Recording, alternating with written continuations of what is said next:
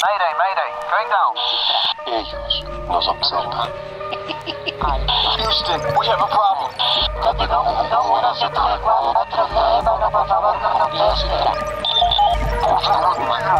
Archivos Enigma, Honduras. Es hora de los archivos Enigma.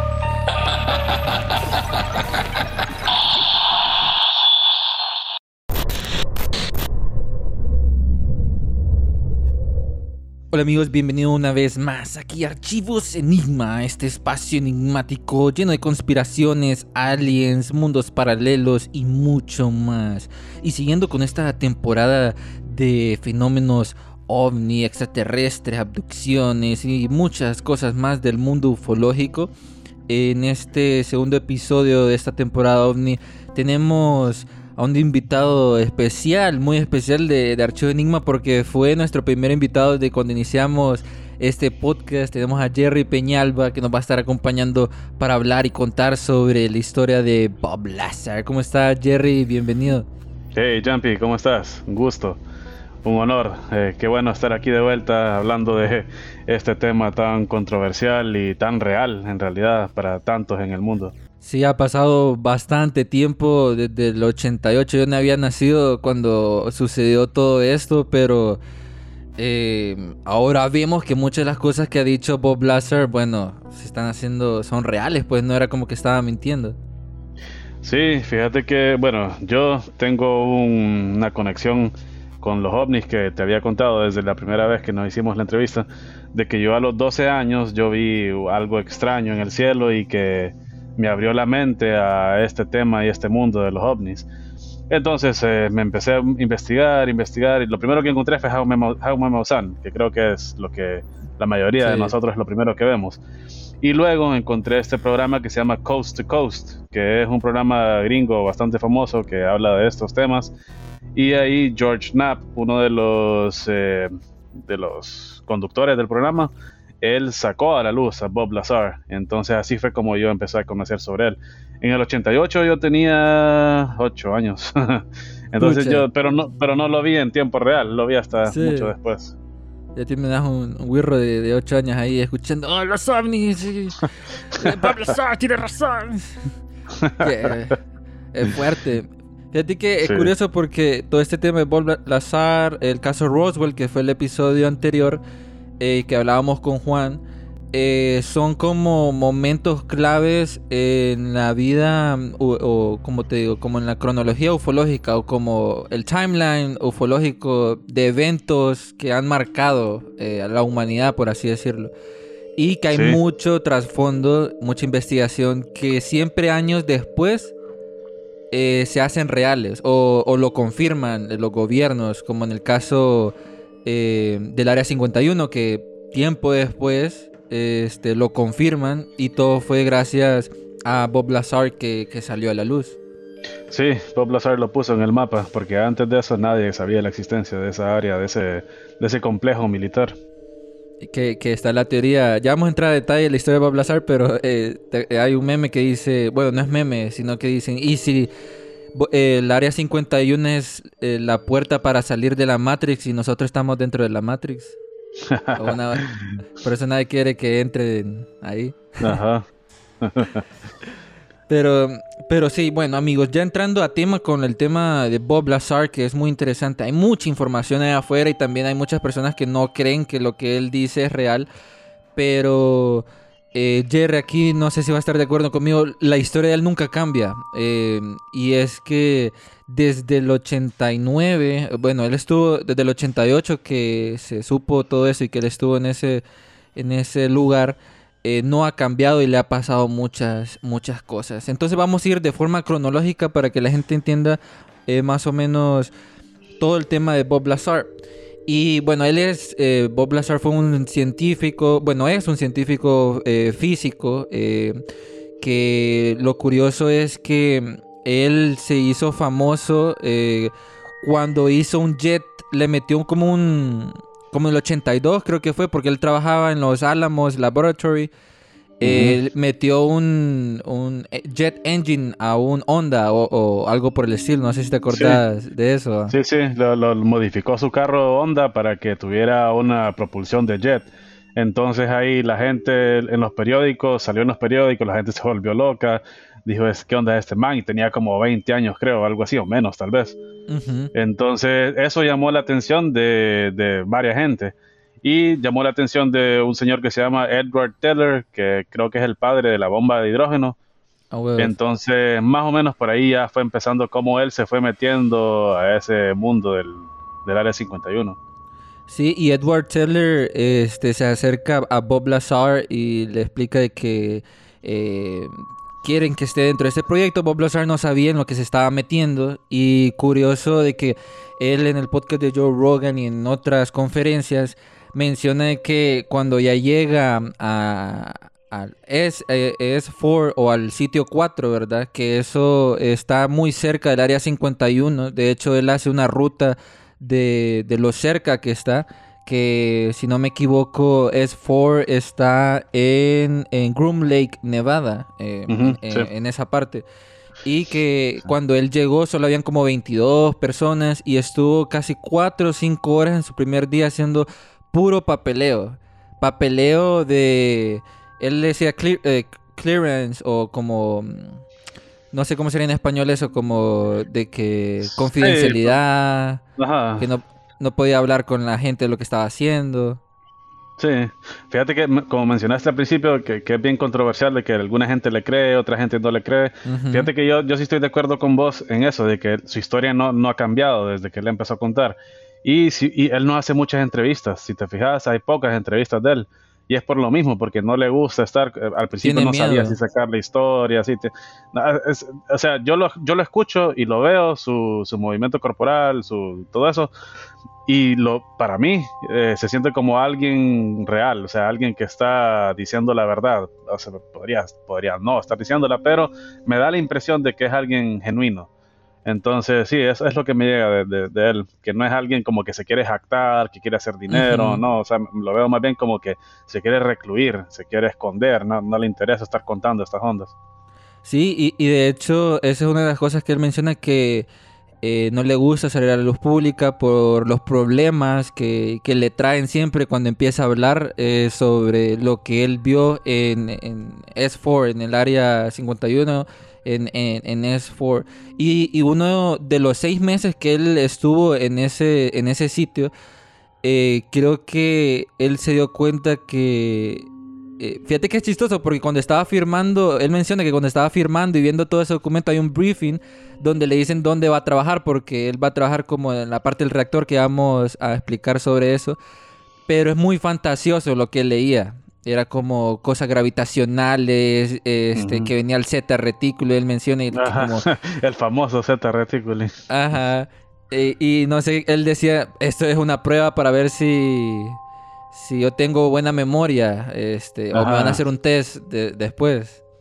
Sí, fíjate que eso he escuchado también de otra gente que también alega decir que trabajó en el Área 51 y es que les, lo- los ponen así como pruebas. Eh, no me acuerdo del nombre de este señor, pero eh, él también es, es bastante famoso. Él decía que miraba como, él pasaba por los pasillos y en eso miraba en un pasillo una figurita, un como así de, de la estatura de un niño, cabezón, brazos largos. Gris. Ajá, hablando con un científico y cerraban la puerta. Y entonces él solo miraba como un, un segundo o algo. Pero después le decían, no, era un muñeco. Entonces el man no sabía qué pensar, si lo que había visto era real, si solo era una, algo psicológico que le estaban haciendo. Entonces eso es bien normal en este tipo de, de complejos, en este tipo de, de- de proyectos que te tiran cosas fantasiosas, que es como para ver tu Para reacción confundirte.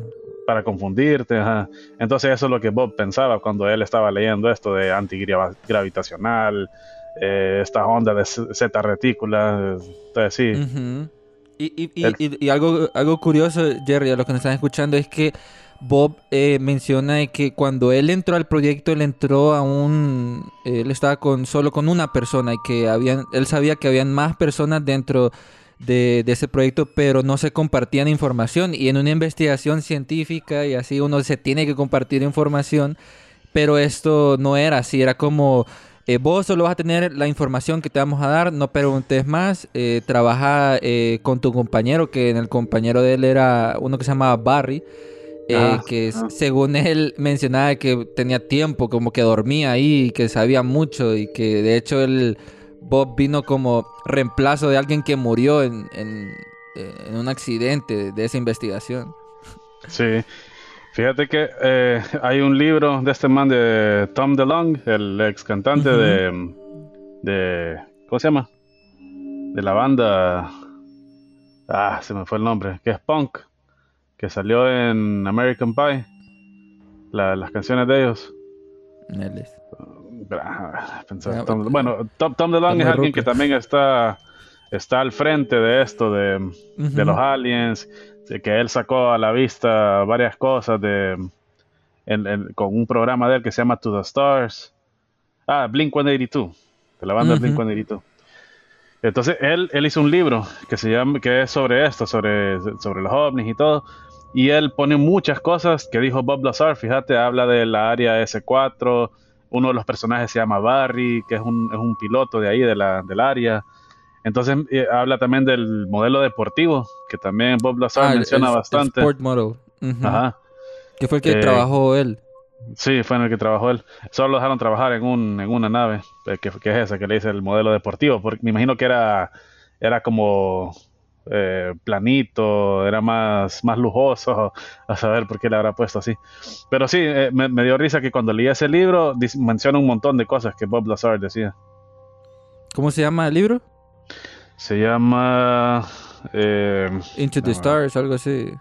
el- To the Star se llama la compañía de él. Ajá. Y el libro. Son dos que sacó ahorita. Secret Machines. Secret Machines. Ajá, máquinas secretas. Eh, la primera se llama Chasing Shadows. Y el otro. No me acuerdo cómo se llama. El otro se llama Un fuego por dentro, A Fire Within. Son buenos, fíjate.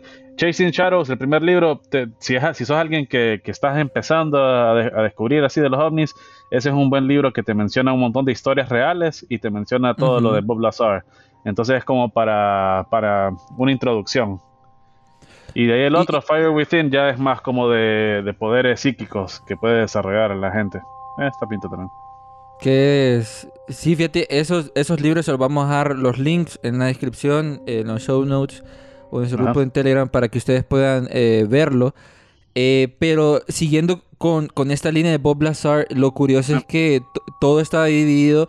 Y de hecho, algo que mencionabas de, de eso, como experimentos que miraban con aliens, con científicos, según la página de Bob Lazar, eh, boblazar.com, él menciona que este, dentro de la información que él pudo recopilar, en los documentos, en el programa, decía que habían unos niños, así entre comillas, kids, que se referían Ajá. como a los, a los grises o los aliens.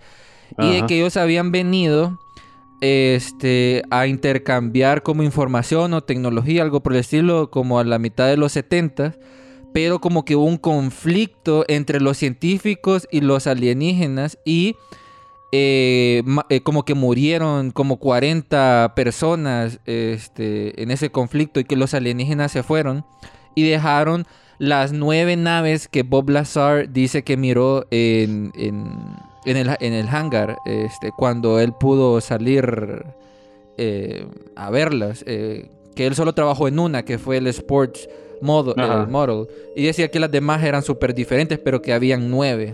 Sí, es bien extraño. Él no, no se logra como. No logra entender cómo tenían nueve. O sea, porque una ya es algo increíble. Dos, pucha, súper increíble. Pero nueve, ¿de dónde sacaron nueve? Sí, es, bien extraño. La historia de Bob Lazar me gusta, pero al mismo tiempo tiene un montón de cosas extrañas como eso que acabas de mencionar. Sí, pero y- bueno, y- sí, ajá. dale, dale. No, siguiendo con la, con la línea de tiempo que llevábamos, eh, pues él estaba haciendo solo papeleo de trabajo, eh, trabajo de papeleo. Y fue hasta que leyó esas ondas y después ya lo vio en el laboratorio, ya en vivo, que vio el reactor, que dijo, ah, ok, entonces estos manes lo que leí era cierto. ¿En qué, en qué pedo me metí? Dijo. Sí. Y entonces ahí donde tenía su, su amigo Barry, su compañero en realidad, no, no sé si era amigo. Y empezaron como, lo, el, el- lo que les pusieron a hacer era como tratar de identificar qué hacía esa cosa, cómo funcionaba, cómo hacerla funcionar, cómo encenderla, cómo apagarla. Y me da risa, eh, él menciona una analogía bien interesante, bien, creo que bien certera, que dice que es como, sería como que nosotros viajáramos en el pasado a la era del renacimiento, no sé, y dejar un reactor nuclear. Y entonces ahí la Mara, o sea, ¿qué, qué pedo? ¿Qué es esto? Y, o sea, está por sobre, por súper sobre lo que ellos conocen. Y podrían empezar a trastearlo y todo, pero podrían morirse también de, de la reacción Radiación. nuclear, radiación, sí. Entonces así es como él miraba esta onda. Él decía, bueno, podemos empezar a ver qué onda, pero en realidad no lo vamos a entender. Sí, y, y, y de hecho él hace un dibujo y menciona que eh, él dijo que qué rayos es esto. De hecho menciona que Barry le dice cómo, lo, cómo funciona. Y fue cuando le quita como, el, como la tapadera a ese reactor y, y dice que no tenía ninguna conexión, no tenía cables, nada por el estilo. Y creaba, o sea, literalmente esa vaina creaba su propia fuerza gravitacional. Cosa que hoy en día no, no, no podemos como replicar la gravedad este, artificial De hecho, o ni algo el sabemos, ni sabemos qué es la gravedad. Sí. Eh, sigue siendo una teoría. Le dicen la Y- ley, pero en realidad no sabemos qué es. Ajá, imagínate un aparato que cree gravedad, así dentro de su propio eje y, y- y lo pueda como transportar a otro lado, una vaina así. Y cuando lo Sí. ponía en la tapa se apagaba otra vez. Ajá. Entonces vos quedas ahí como 1988, un físico que mira eso, vos decís, esto, esto es de otro mundo, o sea, ¿qué rayos es Sí. esto, verdad? Y lo curioso es que, ajá, exacto, imagínate eso, eh, los antiguos eh, eh, que tenían contacto con extraterrestres decían magia o eran dioses o algo por el estilo porque no entendían esa tecnología.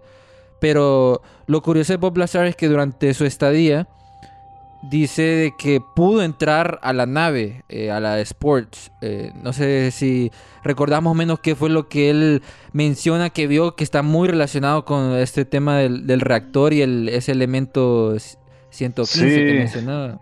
Él dijo, bueno, él miraba que habían tres asientos, creo, en esa, me parece, y estaban como en circular alrededor, se sentaban alrededor de ese reactor. Y eran pequeños, eran pequeñitos, no eran para un adulto, lo, lo vio como para niños. Y dice que todo era como un material que no sabe qué material es, pero que si él tuviera que describirlo es como metálico, que era helado al tacto, pero que era bastante moldeable, o sea, se miraba como que se curveaba por todos lados, era una sola pieza, miraba unos arcos. Él decía también que esos arcos, había uno de ellos que como que lo encendieron, lo hicieron funcionar y se formaba, se transformaba transparente, se hacía transparente. Y dice que, o sea, para cualquiera uno diría, wow, pucha, ¿qué está pasando? Pero dice que él no lo impresionó tanto porque ya conocemos de materiales que pueden hacer algo así. Entonces que lo vio y dijo, ah, qué pinta. Pero, pero sí, lo que lo, lo, lo impactó fue ver que no habían controles, no habían pantallas, no había manera de controlarlo. Eh, bueno, y otra cosa de lo que habla del reactor, que era como la- el centro de, me imagino que con lo que se manejaba, dice que eso, eh, cualquier cosa que vos tengas que tenga energía, emite calor, que es una manera de despedir energía. Eh, vos- sí, vos, vos sentís los, los, los cargadores de tu celular o de la computadora, lo Em- tocas, Emiten energía. Ah, y va a estar caliente. Eh, vaya, hasta la música. Si vos estás escuchando música, los bajos de- y estás en un cuarto cerrado, los bajos despiden esa energía y se, y se pone caliente el cuarto. Y es por eso, porque la energía se transforma en calor.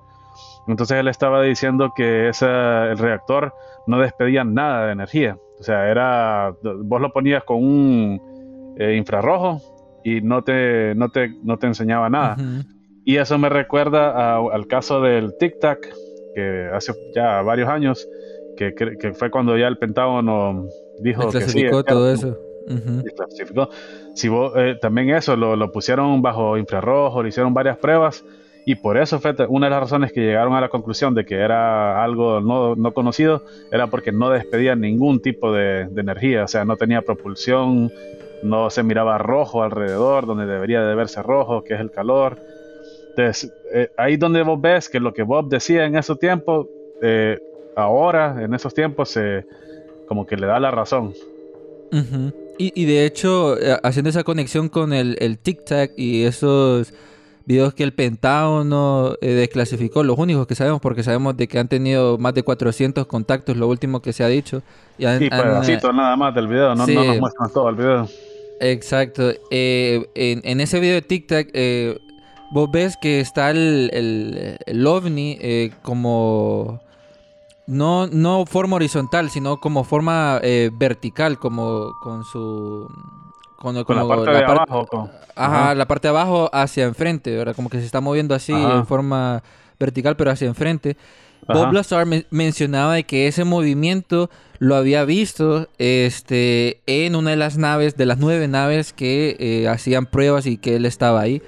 Y de Ajá. que eh, todo esto es- también era por, por la parte del reactor. Y de hecho en su página web eh, menciona cómo desde el reactor o esa parte abajo donde estaba el elemento 115, este, que hacía como una reacción química para que la gravedad hiciera como una pelota, así, una burbuja, y se pudiese mover eh, de la forma que hemos, eh, los UFOs que sacó el, Pentágono. Eh, Bob Lazar desde el 88 lo- ya lo estaba viendo y lo mencionaba, lo raro de esto.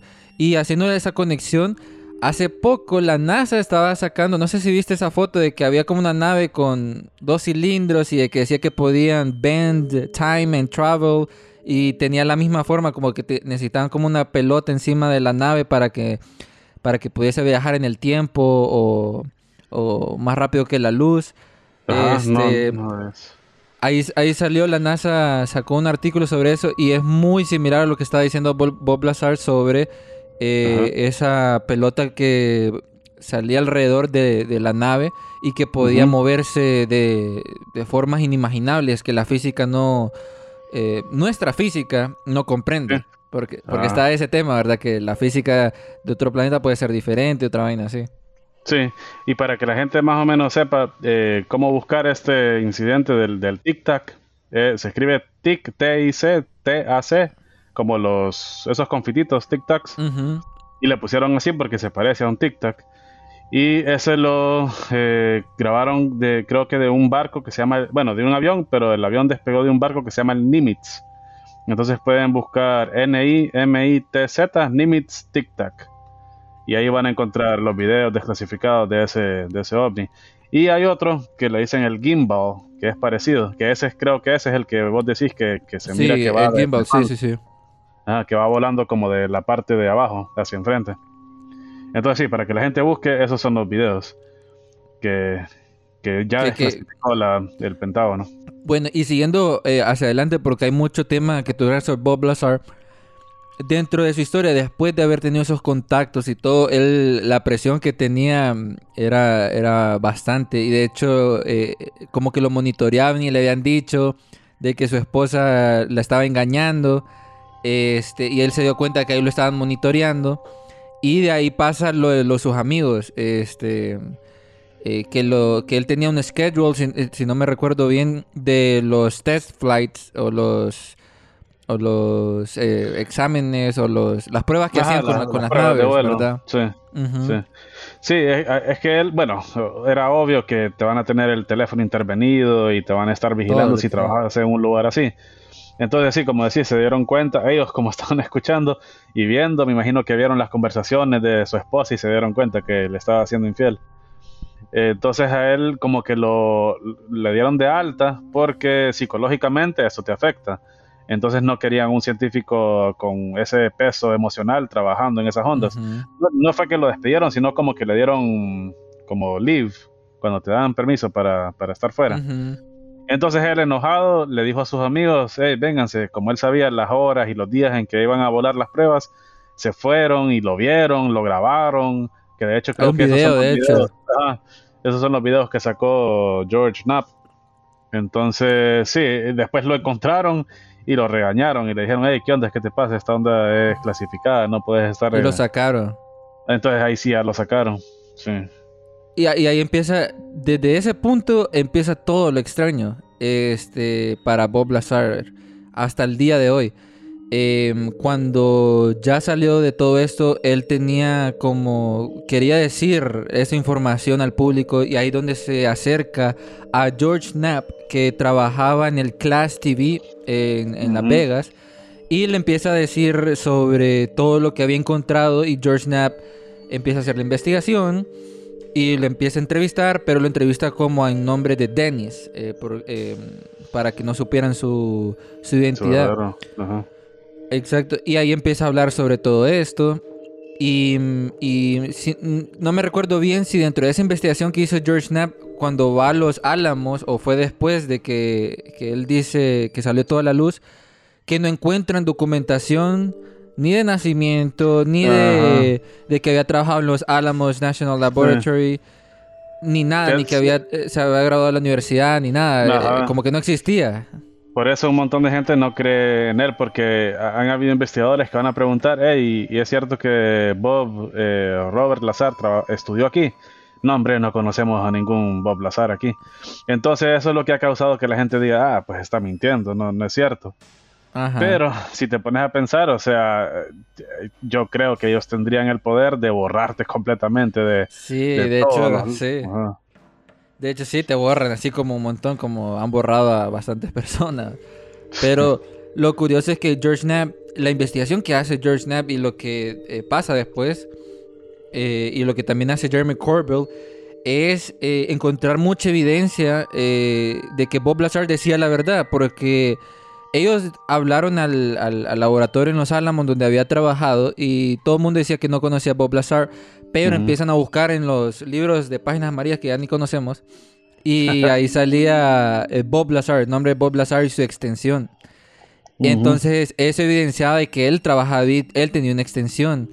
Y de hecho fue tanta la insistencia eh, de, que, de que querían saber si Bob Lazar estaba ahí, que al final creo que fue uno de los de la National Laboratory, ah, sí, tu- tuvimos a alguien llamado así, como, como para que dejen de molestar y de decirle la. ¿verdad?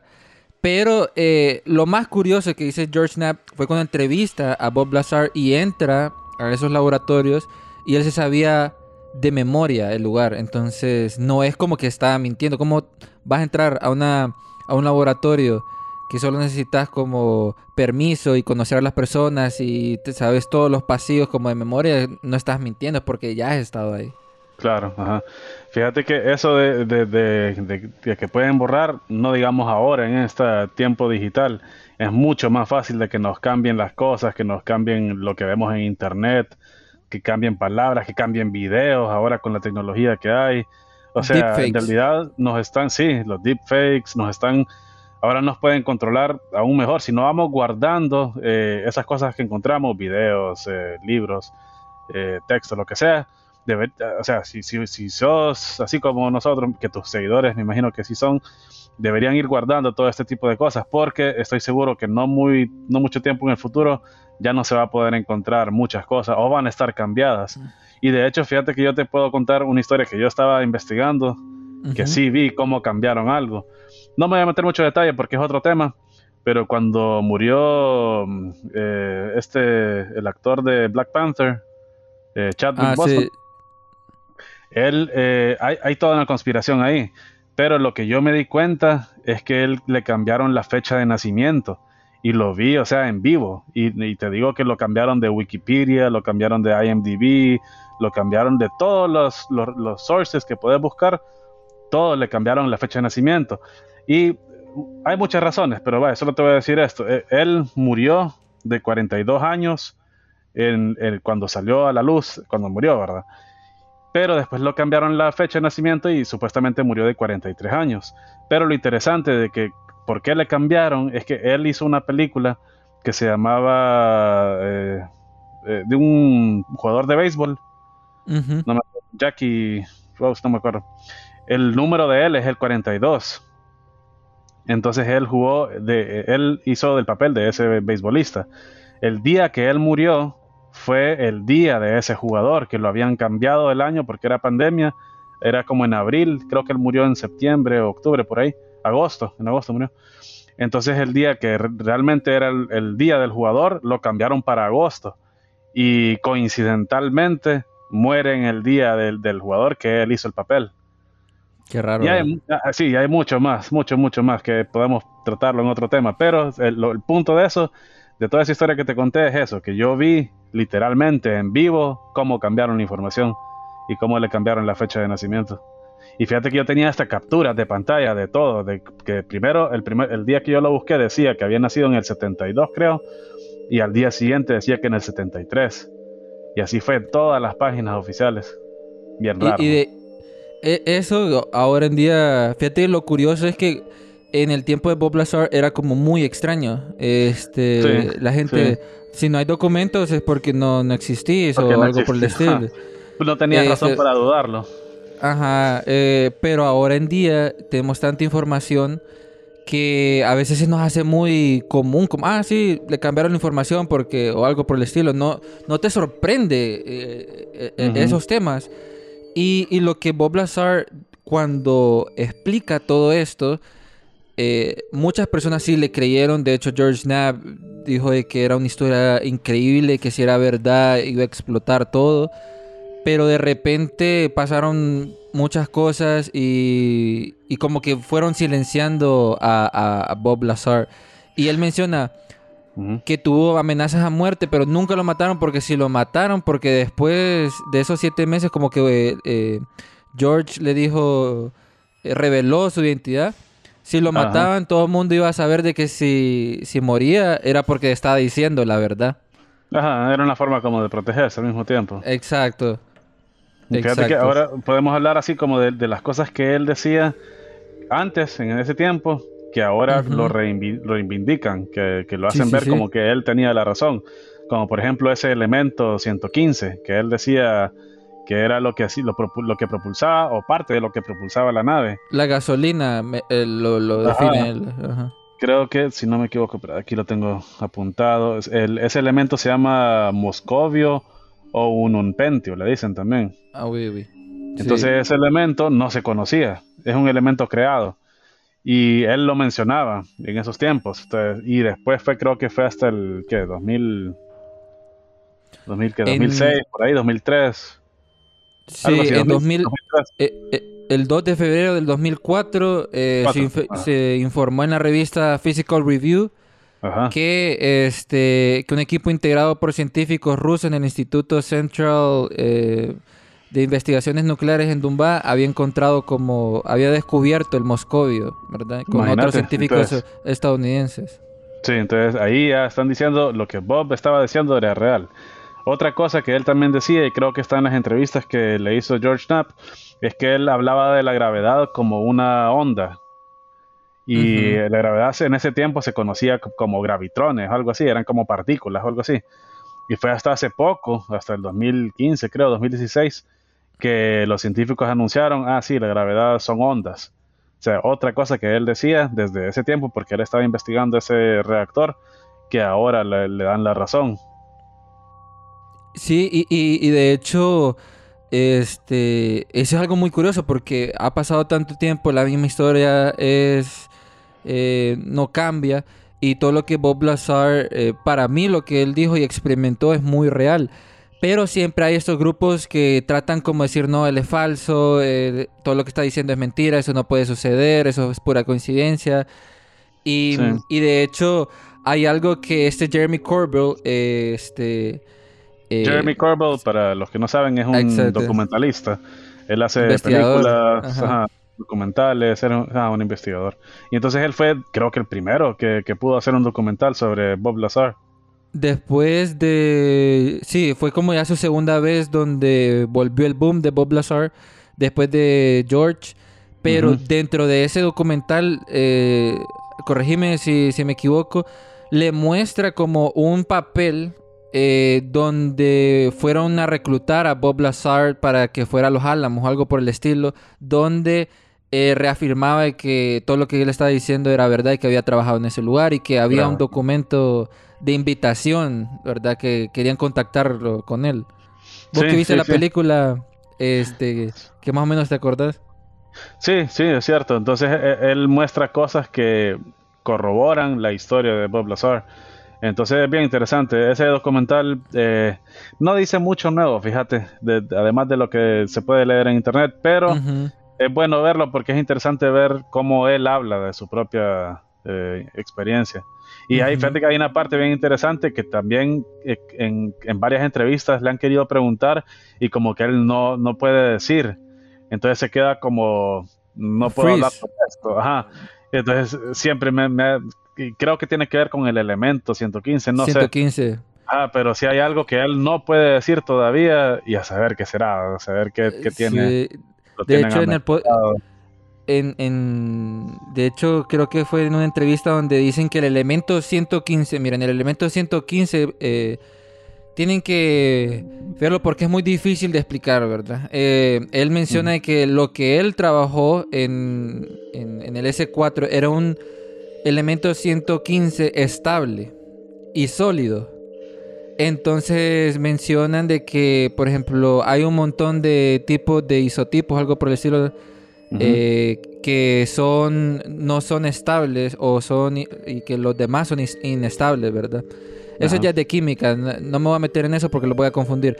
Pero Ajá. él menciona que él trabajó con uno que es estable y que hoy en día eh, no han podido como tener lo que él menciona como ese elemento estable, solo hay como artificialmente inestables y otra vaina así. Ajá. Y Ajá. eh, lo que él menciona también es que dicen de que si logran eh, agarrar ese elemento 115 como era de esa nave, lo pueden utilizar para eh, armas. Que todo, todo lo alrededor de los ovnis en Área 51 en Estados Unidos está alrededor de conseguir tecnología, material para crear armas, para crear tecnología, para crear nuevos tipos de cosas y todo está conectado con la ingeniería inversa Ajá. que es lo que él estaba trabajando, que era un proyecto de ingeniería inversa. Sí, querían recrear lo que estaban viendo con Y- y materiales te- que tuviéramos nosotros. Exacto. Y fíjate que te voy a dar un, un dato muy interesante sobre esto de la ingeniería inversa y todo lo que decía Bob Lazar, porque él está seguro de que eh, estos proyectos, bueno, él dice que este proyecto eh, como que hacen pausas de 10 años y después siguen cuando encuentran un tope, ¿verdad? Y que los ovnis que había eh, que él había visto eh, uno de ellos como que lo habían encontrado hace muchos, muchos años como en un- una excavación arqueológica eh, dentro de... Eso es lo que él sabía, lo que él pudo escuchar. Pero hay un Sí. Hay un documento muy interesante que de hecho Jeremy Corbell lo menciona y que hace unos años estaba como el, el boom y era sobre este, mm, el, un documento con, el, con un científico y un militar, este, el- donde hablaban de que querían conseguir información sobre el eh, ovnis, sobre tecnología ovnis. Ajá, Y que está de- mencionando de, de Wilson. Ajá, eh, el, Wilson Memorandum se llama. Ajá, ajá, que eso salió hasta como el 2000, 2000 y algo. Sí, y de hecho el Congreso, el- el- en la página del Congreso del gobierno de Estados Unidos, este, ya desclasificó eso porque había salido en el Congreso como que lo habían, que habían tenido esa información. Y en la conversación es, es bien interesante, fíjate, porque eh, dice que el que le estaba ayudando al coronel y el científico, que fue como a un lugar donde tenían cosas clasificadas y que era un programa y que se reunió con un, tipo de gente eh, donde dijo de que él no podía tener acceso, aunque él tenía un rango mayor a ellos, no tenía acceso, que no podía entrar, que le podía hacer cualquier mundo, a cualquier tipo de persona, este, pero que no le iban a dar acceso. Y lo que les mencionaron es que estaban trabajando en ingeniería inversa y que eh, estaba muy relacionado porque habían encontrado con un craft, le dice, una nave, y que querían hacer la ingeniería inversa de esa nave para sacar eh, tecnología y ver diferentes tipos de cosas. El documento son de, está en inglés, eh, son 15 páginas de la conversación, pero es muy, muy, muy interesante porque eh, son cosas que ni el gobierno se, se ha dado cuenta que están pasando, sino es como esos proyectos negros que hacen bajo la nariz de todo y están ahí nomás. Sí, y, y ya no son, como decir, ya no es de gobierno, sino que es privado. Exacto. Entonces y ya, ajá. Te voy a, te voy a leer una- un, un pequeño pedacito que me pareció interesante el documento que dice el man que le está informando al UED, eh, o creo que ese es el, al, al comandante, eh, o al científico. Eh, dice, a ver, ¿dónde está? Aquí dice, el, el gerente del programa, cuando se reunieron en el meeting, dice que eh, ellos no tienen nada eh, por el estilo como naves militares o algo por el estilo. Ellos tienen una nave que creen de que puede volar este, eh, en el espacio, en, el aire, no saben, ¿verdad? Que lo tienen. Solo que saben que eh, que es tecnología que no es de esta tierra, no fue hecha por humanos y eh, por manos humanas. En ese documento sale esa frase, ¿verdad? Que se lo dicen. Te vos quedas aquí como, ¿qué rayos está pasando ahí? O sea, ¿qué tanto nos están escondiendo aún? Sí, hay gente que duda de si es, es real o no el documento, pero hay varias gente que, que afirma que sí, que es, es real. Y de hecho Sí. esto lo hago conexión con, con los diferentes documentos que han salido a la luz de... eh, hay un FOIA request de Greenwald, de este investigador, de que pidió que le dieran un documento pidiendo eh, toda la información de restos de naves espaciales o, choques inusuales que han encontrado y que han hecho con esa tecnología. Y de hecho le respondieron y, que, y le salió que tienen un, espejo negro, vidrio negro, algo por el estilo. Y metales raros. Que son los que Bob Lazar también menciona, que él miró metales bien raros eh, que no, no comprendía en ese momento. Sí. Otra cosa que también mencionaba Bob Lazar en los- las pruebas de vuelo que él estuvo, es que decía que cuando arrancaba la nave, emitía como un silbido suavecito y como un color como azulejo en la parte de abajo. Y luego ya cuando se levantaba ya no hacía ningún sonido, era completamente silencioso. Y eso también lo hemos visto en bastantes eh, testimonios así de personas que han visto estas ondas que no hacen ningún sonido, o sea, pueden pasar volando encima de uno y, y no, emiten ningún sonido. Y, Entonces y- lo, podemos ver también con los, con los triangulares.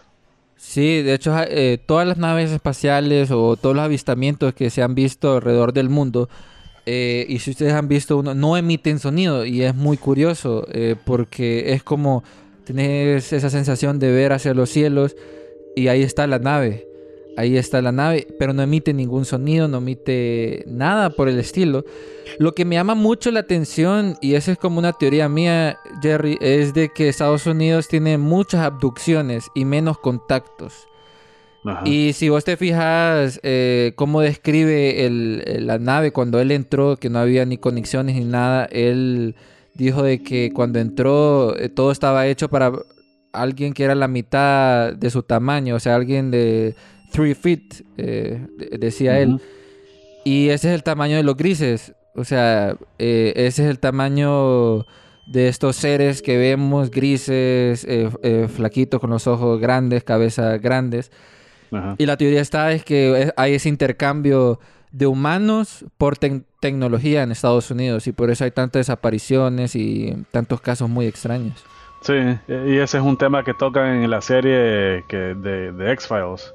De X-Files. sí, ellos mencionan bastante eso, que hay una como un convenio entre alienígenas y humanos y intercambian, así como decís vos, humanos por, por tecnología. Sí, es bien interesante, hay un montón. Y así como nosotros vemos siempre eh, en los medios, eh, siempre como que te dicen un poquito de verdad y te tiran algo camuflajeado y, entonces así es como vos vas viendo y después lo ves en las noticias. Así funcionan ellos, es como un juego psicológico. Eh, vos podés, ¿cómo se llama? Predictive Programming también. Que lo Ok, vimos bastante Primate con- negativo, creo que. eh, Ajá, también, ajá, eh, así lo dicen al final, ¿cierto?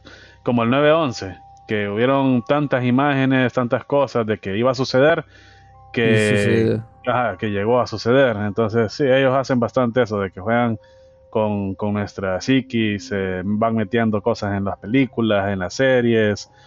Y vemos, hace mucho tiempo, los, vaya, cuando sucedió el 47, en el, el de Roswell, el choque, la gente no sabía nada de los grises.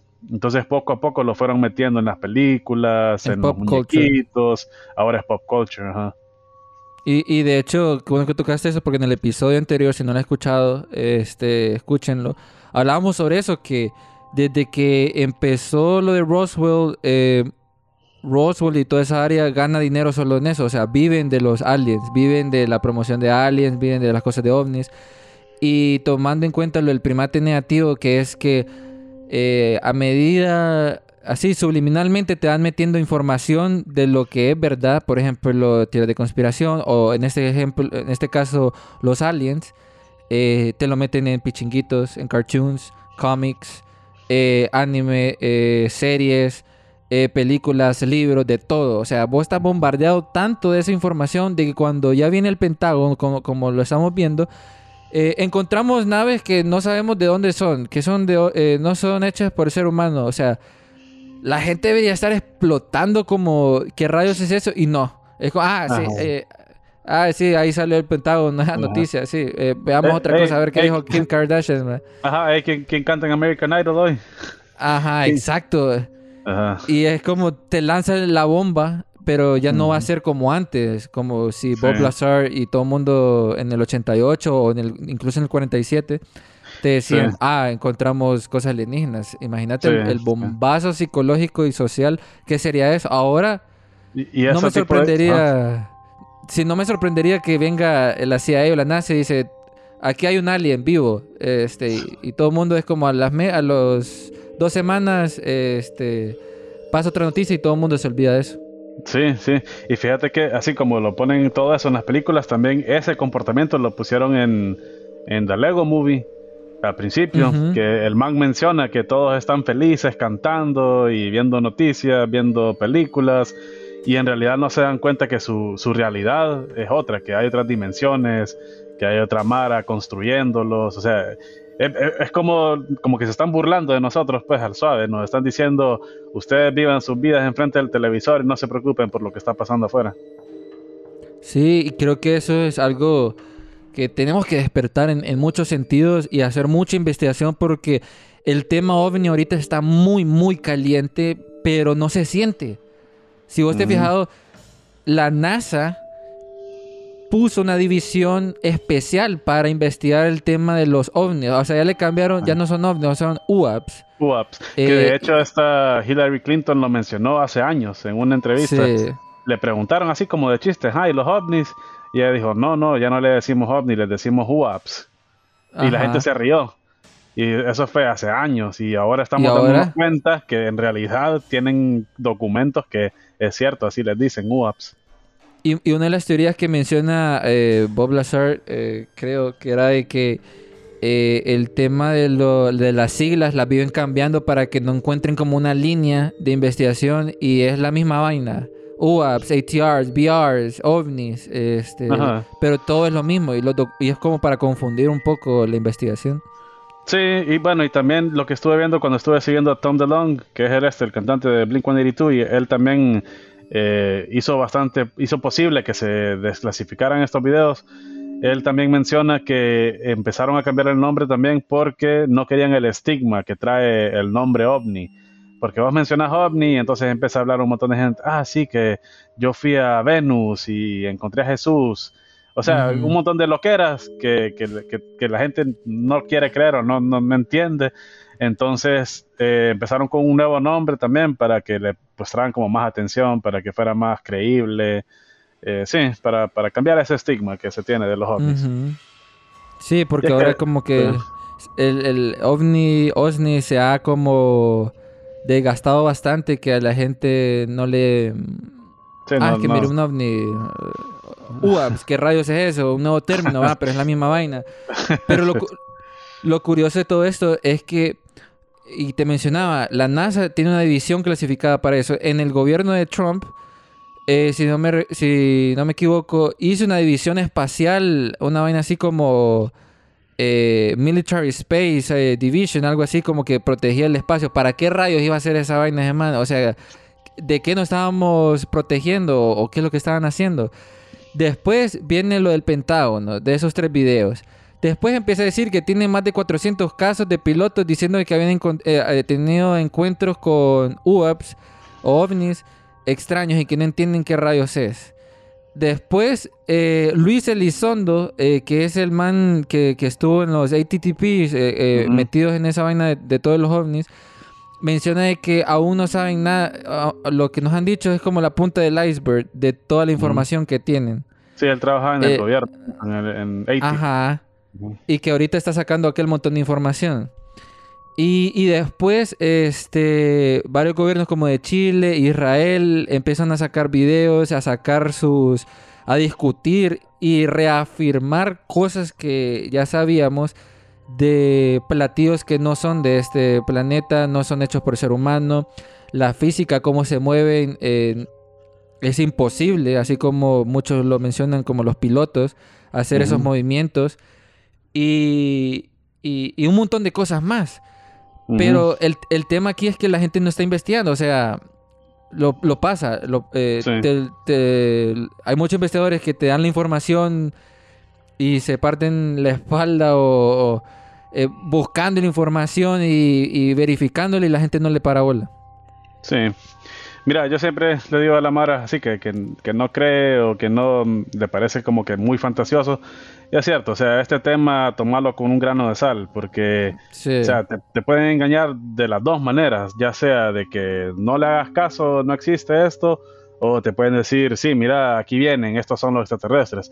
En ambos casos yo soy bien escéptico, porque, bueno, existe esta cosa que vos lo has de saber también, y tu, tu público también lo ha de conocer, que es el Project Bluebeam, sí. que supuestamente es un proyecto en el que van a falsear una avenida de extraterrestres y los vamos a ver en el cielo, pero en realidad es una, un holograma eh, creado por este rayo azul.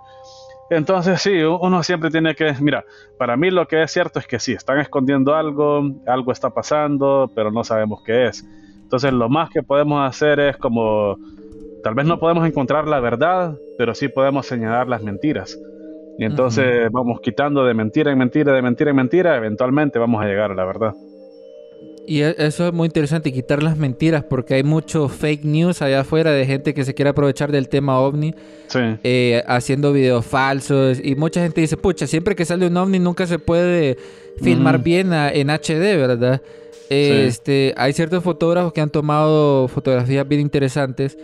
Eh, pero hay algo muy interesante de esa teoría que menciona Bob Lazar cuando él grabó su video, ¿verdad? De esos movimientos extraños y todo, y por qué se mira tan extraño o no podemos tomarlo.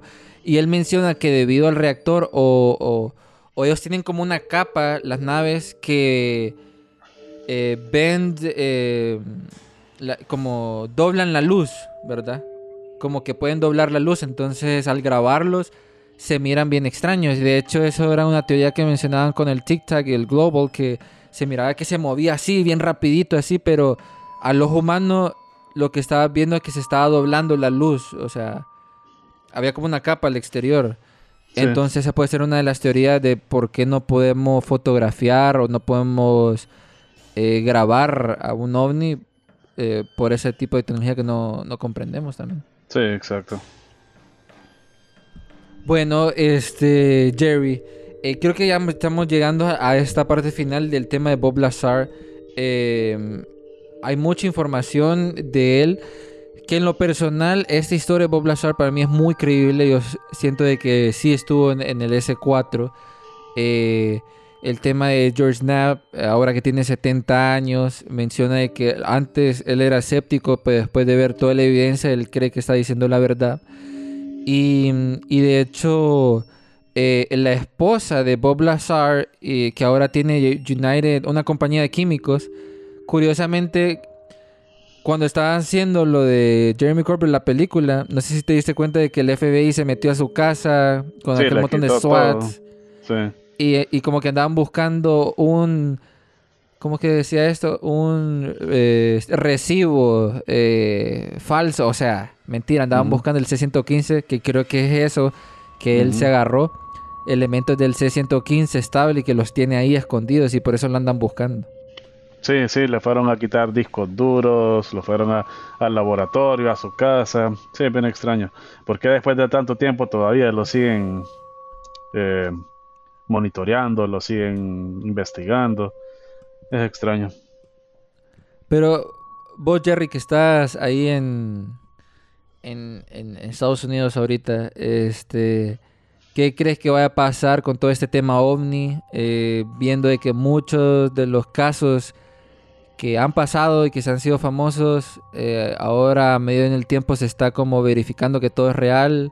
¿Cómo, cómo ves todo ese mundo ufológico? ¿Para hacia dónde vamos?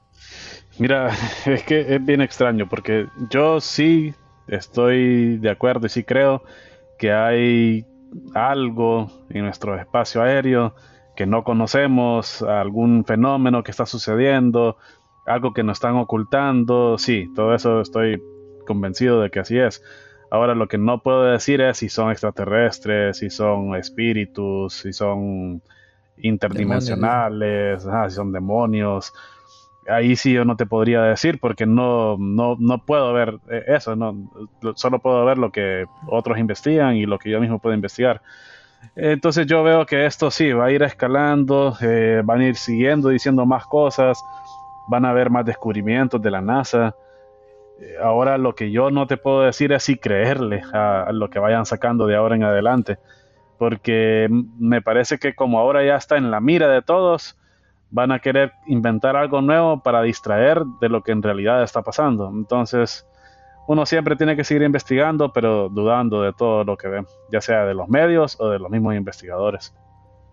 Y, eso que dijiste, lo último, muy parecido con, el caso Roswell que mencionábamos que lanzaron como que era un ovni o algo por el estilo y después lo cambiaron diciendo de que era un proyecto secreto, que no querían que, proyecto Mogul, eh, que no querían que lo descubrieran. Y está ese tema, ¿verdad? De que eh, te pueden tirar información o decir otro tipo de cosas para encubrir los famosos false flags, banderas negras. Eh, pero siento yo que aún lo que me da miedo es que en 2030, que dicen el gran reinicio, en ese tema, saquen, borren todo o, saquen aquel bombazo de información que nos va a quedar como what the heck o pasa algo muy raro. 2030 con ese eh, el gran reinicio que quieren hacer, siento que van, está muy metido también el tema OVNI y Bluebeam y toda esa vaina. Sí, sí, eh, sí, definitivamente estamos en un mundo que solo nos dan mentiras por verdad. Eh, podemos ver que la historia, así como nos la cuentan, no es, no es real. O sea, la historia es una mentira que todos están de acuerdo, como dijo Napoleón. Entonces sí, es de seguir investigando, es de seguir viendo qué está pasando, por qué nos engañan, por qué nos mienten eh, y cuál, cuál será la verdad. ¿Cómo es eso de que la historia... Ah, sí, Napoleón dijo que la historia es eh, un compendio de mentiras en las que hemos, en las que estamos de acuerdo. Entonces, si te pones a pensar, eh, el ganador es el que escribe la historia, ¿verdad? Entonces, desde ahí ya podemos ver que hay cosas que se van a omitir y cosas que se van a cambiar. Pero va más allá de eso. Podemos ver que, vaya, por ejemplo, la historia de cómo se creó Italia en realidad es, son movimientos celestiales. O sea, vos podés seguir, la astrología, vos podés seguir cosas del zodiaco y lo que pasa en el zodiaco, lo que está sucediendo, eh, lo hicieron historia, así como muchos de los mitos de los griegos o de los romanos. Y de ahí se puede ver que muchas cosas coinciden con la historia de cómo se formó Italia. Eh, eso se los dejo de tarea para que lo, lo, investiguen. En otro episodio. Entonces podemos ver cómo la historia en realidad es, es, una gran mentira, no podemos creer nada. O lo de las pirámides, em, eh, cosas de los mayas, cómo nos han cambiado tantas cosas que ahora necesitamos investigar para en realidad saber qué es real y qué no. Vaya, como las iglesias, las catedrales enormes que dicen que son que los católicos las armaron, mentira. Esas catedrales estaban ahí desde antes y ellos solo las agarraron para remodelar y hacerlas a su, a su gusto. Porque si vos ves, va en Notre Dame, que ya no existe, que posiblemente es eso, para ir borrando las huellas, ahí vos podías encontrar un montón de cosas masónicas, podías encontrar un montón de cosas de astrología, podías encontrar un montón de información en sus paredes, que estaban codificadas ahí. ¿Qué tiene que ver eso con la Iglesia Católica? Nada. Entonces, ahí te das cuenta que en realidad la Iglesia Católica no fue quien construyó esas catedrales. Sí, y creo que ese tema, e- ese tema de la historia es muy interesante porque es cierto que le decís, el ganador escribe lo que quiere. Y de hecho, los historiadores mencionan que el gran miedo es que eh, borren la historia, la que conocemos, para que las nuevas generaciones se crean una mentira. Y, Sí. y- y no sé si me acuerdo, acuerdo bien que en un episodio, creo que fue Ariel, que mencionaba, no estoy muy seguro, ¿verdad? Pero mencionaba que, date un ejemplo, este, antes eh, las grandes civilizaciones venían, y tocándose con el tema ovni también, por los Anunnaki y toda esa vaina, eh, los grandes, eh, cuando iban a otro pueblo, destruían toda su cultura, la destruían y solo dejaban a una persona viva este, para que contara la nueva verdad, eh, la- para que cambiara su historia. Toda su historia fue cambiada por las personas que ganaron. Y ahora ellos se creen, se creen eso. Y no saben el trasfondo. Entonces ahí están donde los investigadores empiezan a ver de que hay conexiones con diferentes civilizaciones, seres celestiales, ovnis, Anunnakis, etcétera, y que todo está muy conectado con este tema ufológico, con Roswell, Bob Lazar, estos grises que nos vienen a visitar a compartir información eh, y muchas otras cosas más. Bueno, y eh, para cerrar conmigo, te voy a dejar esta frase que es del libro 1984 de George Orwell, que si, lo, si les interesa todo esto de conspiración, es un libro que tienen que leer. Y en este libro está esta frase. Aquel que controla el pasado, controla el futuro. Y el que controla el presente, controla el pasado. Entonces eso es lo que estamos viendo que nos están haciendo. O sea, están controlando todo, presente, pasado y futuro. Qué buena frase esa. Para, para Twitter, ahí la tienen amigos. Bueno, hemos llegado al final de este episodio enigmático sobre la historia de Bob Lazar. Eh, una historia muy interesante, este, muy creíble. Y te agradecemos, Jerry, este, por eh, volver de la otra dimensión para Archivos Enigma, que fuiste nuestro primer invitado en Archivos Enigma. Y ahora estás también aquí ya años, creo que tres años ha pasado desde, el- desde la última vez que, que Sí. estuviste. Sí, sí. Excelente, ¿no? Pues ahí a la orden y nos volvemos a ver en otra archivo Enigma. Claro, claro, porque hace falta eh, ese tema que habías mencionado, la geometría. ¿Cómo era que Sí. se llamaba? Gematria es un tema Gematria. bien, sí, bien amplio y es un tema que eh, podés ver ahí el control que tienen eh, sobre nosotros las élites, el cabal y todo eso. Y gematria lo que quiere decir es una práctica en donde se une la geometría con el lenguaje y cómo se puede codificar números y letras para crear eh, este sistema en el que estamos metidos, esta matrix en la que estamos. Bueno amigos, entonces ahí queda pendiente para que Jerry vuelva a la otra dimensión y hablar sobre gematria. Y, mm, y bueno, muchísimas gracias Jerry por compartir la información aquí en Archivos Enigma en- en esta nueva temporada de aliens, eh, abducciones, casos ovnis y mucho más. Eh, no sé si compartiste tus redes sociales para que te puedan seguir o, o Sí, tal vez ver tu eh, trabajo ahí. Bueno, en Instagram me pueden seguir como Jerry Penalva con B pequeña, J-E-R-R-Y-P-E-N-A-L-V-A. Y en YouTube también me pueden buscar como Jerry Penalva. Eh, hace poco, fíjate que me borraron el canal porque estaba subiendo cosas de, de investigación. Entonces, vos sabés que Qué ahora el, con- el control está más fuerte que nunca Sí. la- eh, te censuran más rápido, entonces sí, no, no tengo canal por los momentos, pero lo voy a volver a subir dentro de poco y igual sí me pueden buscar como Jerry Peñalba, algo así lo voy a poner. Bueno amigos, ahí lo tienen. Este, gracias por escuchar este episodio enigmático. Recuerden seguirnos en nuestras redes sociales como Archivos Enigma en Facebook, Instagram, TikTok, Twitter, Discord, eh, YouTube. En nuestra página web, eh, donde vamos a tener más información a detalle sobre el caso de Bob Lazar, eh, como archivosenigma.com.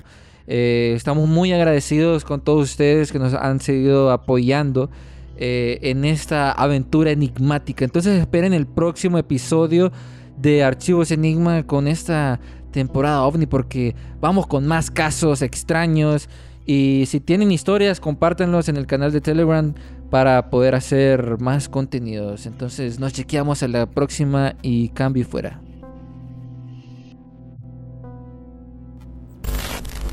Diseño de portada por Iván Pérez. Editado por Gerson García. Narración y producción por Jean-Pierre Cruz.